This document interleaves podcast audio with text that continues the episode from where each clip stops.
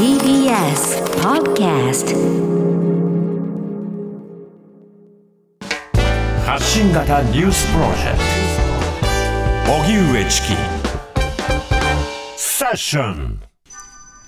熱海の土石流から3日目。80人の所在が不明。静岡県熱海市で起きた大規模な土石流の発生から3日目の今日政府は非常災害対策本部を設置し1500人を超える体制で人命救助や被害状況の把握に当たっています。熱海市によりますとこれまで所在がわからなかった113人のうち33人の無事を確認し所在不明は80人また新たに高齢の女性1人の死亡を確認し死者は合わせて3人となりました。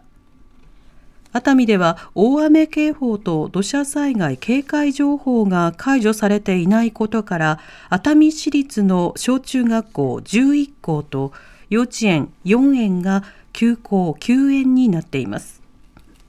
一方静岡県によりますと土石流の起点となった場所周辺には5.4万立方メートルの盛り土がされておりその大部分が崩れていたということです。土石流と原因はまだ明確に特定できていませんが静岡県の川勝知事は今日現地を視察し盛り土と土石流との因果関係を調べることにしています。それでは今回の静岡熱海で発生した土石流について、はい、災害情報学がご専門静岡大学防災総合センター教授の牛山元幸さんにお話を伺います。牛山さんこんにちは。はいこんにちは。よろしくお願いします。よろしくお願いいたします。いたします。はい。さて、今回熱海で起きた土石流、この土石流の特徴というのはどういったものだと考えられますか？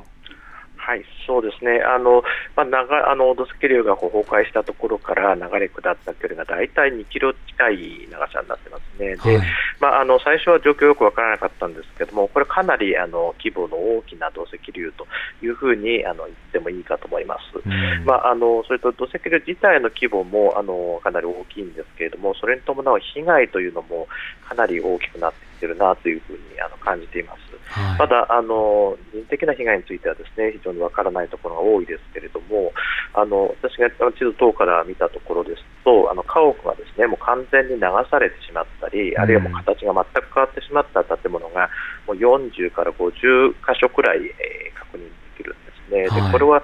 かなりのあの建物が完全に壊れるというのはそんなにたくさん発生するものじゃないですか、1箇所の土石流の災害としてはかなりの規模かなというふうに思。うんそうですね。今回その、まあ、土石流が落ちた場所、もともとの地形の特徴というのはいかがでしょうか？はい、そうですね。あのこの場所はもうあの地形的に見れば明らかに過去を繰り返し繰り返しこういった土石流が発生してで、えー、現在の地形が形成されてきたそういう場所と言ってもいいと思いますね。まああの多くの人の印象で残りあの理解しやすいのは扇状地という言葉があると思いますけれども、はい、あの扇状地というのはあの、まあ、山があってですねその谷から土砂が出てきてその下にパーッとこう広がっている地形ですよね。で、地というのあの普通の扇状地というのは河川が作るわけなんですけれども、はい、あの土石流も同じことなんですよね。あの土砂を運んでくるという意味では同じで、通常のあの扇状地よりもあの勾配がかなりきつい土石流によって形成されてきた、まあ、山麓のですね、まあ、あの結構急傾斜ですけれども、あの山麓の斜面、まあ、そこに集落が立地していたということで、はい、まあ、あのここ、土砂災害ハザードマップ上で土砂災害の警戒区域にもなっていましたし、まあ、土砂災害が、まあ、ある意味起こりうるところで起こりうることが発生してしまったと、そういう状況なのかなというふうに思っています。うん今回のようなその土砂災害というのは、あの数年前の3年前の広島での土砂災害などとの共通点や違いというのはどうでしょうか？そうですね。あの3年前、平成30年7月豪雨の時は、まあ、あの時には本当に規模の大小がいろいろのあの土石流災害が情報にもあちこちで起こったんですね、はい、でまあ、あのあの時にも結構規模が大きなものはありました、でまあ、それによる人的被害もありましたし、それからあの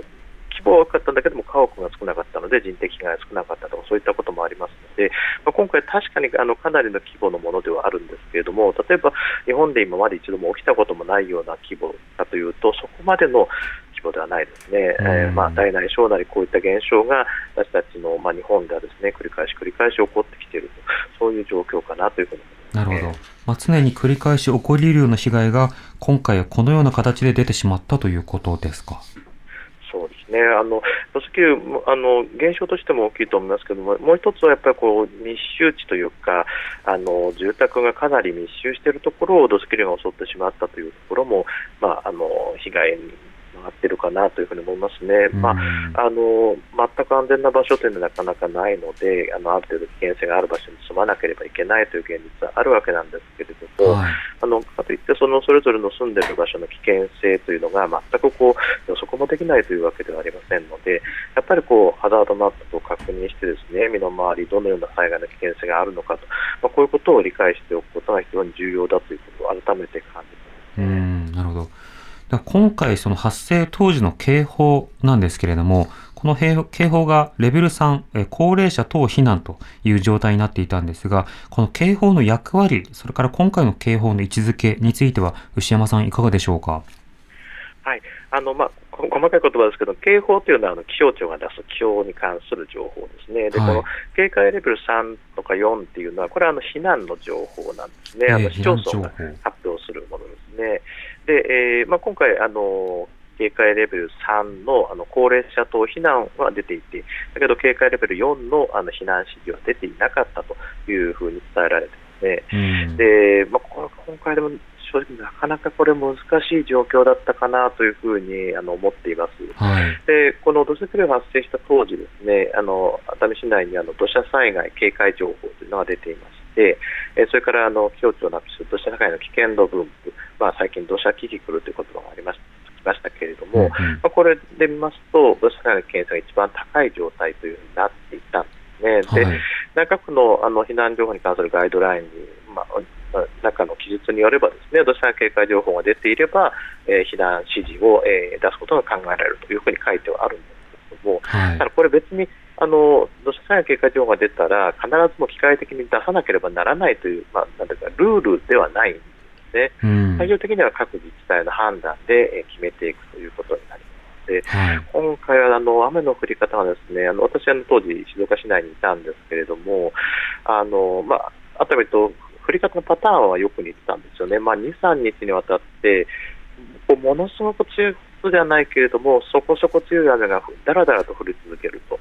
で48時間とか72時間。で、長い時間の降水量が非常に多くなったというのは、今回の降り方の特色なんですね。でですけども、短波の降水量はそこまで強くはない。それから、まあ、これからすごく強くなるよというようなあの明確な予測が出ていたという状況でもないということで、はい、あの非常に難しかったますで、あのこういう結果になってみると、なんで避難指示を出していなかったんだということは非常にたやすいと思うんですけれども、ただ、あの当時、あの降り方の状況で、避難指示を2日以上にわたっても出し続けて、ずっとこう強く警告を呼びかけるということが、果たして可能であったかどうかということ、それからこの警戒レベル3というのも、実は軽視してもらっては困る情報なんですよね。その警戒レベル3だったから、全くノーガードだ、何も情報を出してないかのように思われるのは、それはちょっと適切ではなくて、警戒レベル3というのは確かに故障は高齢者等避難なんですけれども、はい、あの高齢者以外のあの人に対してもですね、そのあのまあえー普段通りの予定を見直し始めるタイミングですよと、であるいは危険だと思ったら、えー、何らかの避難をあの始めるタイミングですよという、まあ、何らかの形で避難の情報が出ていたという面もあるんですね。だから、はい、まああのこれ今回、この雨の降り方なんかを考えると、情報を出す行政の側としてもそうですし、私たちあの現場にいる住民の立場から言っても、この時点で強くこう警戒しなきゃという気持ちを持てたかどうかというと、かなり厳しい状況だったんじゃないのかなという印象を持ってますね。なるほどそのあたりの難しさというものも非常にこう浮き彫りになるんですけれども、あの、牛山さん、あの、今回では、あの、はい、この地域で、えなぜこのような土砂災害につながったのかというその分析というのは、これなかなかまだ難しいと思うんですけれども、あの、一方でその震災、あえっと、今回のその災害直後においては、こうではないか、ああではないかという憶測が、こう一人歩きするようなところもありました。で牛山さん、あの、こういった災害の場合、その原因を解明するというには、どういった調査をどれぐらいかかるものなんでしょうか？ね、あのさすがに変わった視点で非常に面白いですね、あのえーと、確かにあのおっしゃるように、非常に難しいんですよね、その、うん、あの本当にこう無責任な立場で言えば、あのこうだろう、ああだろうっていうふうにこう簡単に発言することはできるんですけれども、はい、結局、あの今回、ですねあの人手が加わったんじゃないかという話もありますけれども、うん、その人手が加わったことによるのか、その自然の現象なのか、でそもそも人手が加わっていたにしても、起こっている現象自体はこれ、自然の現象なわけなんですよね。はい、ですので、どの程度何が効いていたかというのは、もちろんその何かこうもうこういう方法でやるぞというので決めれば何かしかあの検討はできるとは思うんですけれども、うん、完全に白黒つけていくというのはこれなかなか難しいんですね。で、まあ、もちろんですねあの全く分かんないんだとかで自然のままだということでも議論を打ち切ってしまうというのはそれはそれでよくないと思います。あのどういう状況があったのかとこれはもちろんの今後のですねいろんな技術的な改善等につながっていく可能性もありますから、はい、何があったのか、どういう状況でどういうことが見られたのかということを記録していくということは、これは大変重要なことで、あのそれはぜひやあの各方面ですねやっていただけないといけないなと思いますけれども、だからといって、誰かどこか何かだけが悪いんだっていう、これだけが悪いんだっていう話になると、別の問題がもしかすると霞んでしまうかもしれない、はい、そういう懸念も持たれますね、まあ、こういう災害、大きな被害を持たされると、いろいろこうあの気持ちの上でもですねこうあの、まあ、冷静でな議論がなかなか難しいというのはあるとは思うんですけれども、はい、まあ、なるべくですねさまざまな立場からあのいろいろ客観的な検討ということが行われていくといいなというふうに思っています。うんそうですね牛山さんありがとうございました。はい、ありがとうございました。ありがとうございました。災害情報学がご専門、静岡大学防災総合センター教授の牛山元幸さんにお話を伺いました。TBS ラジオ。荻上チキ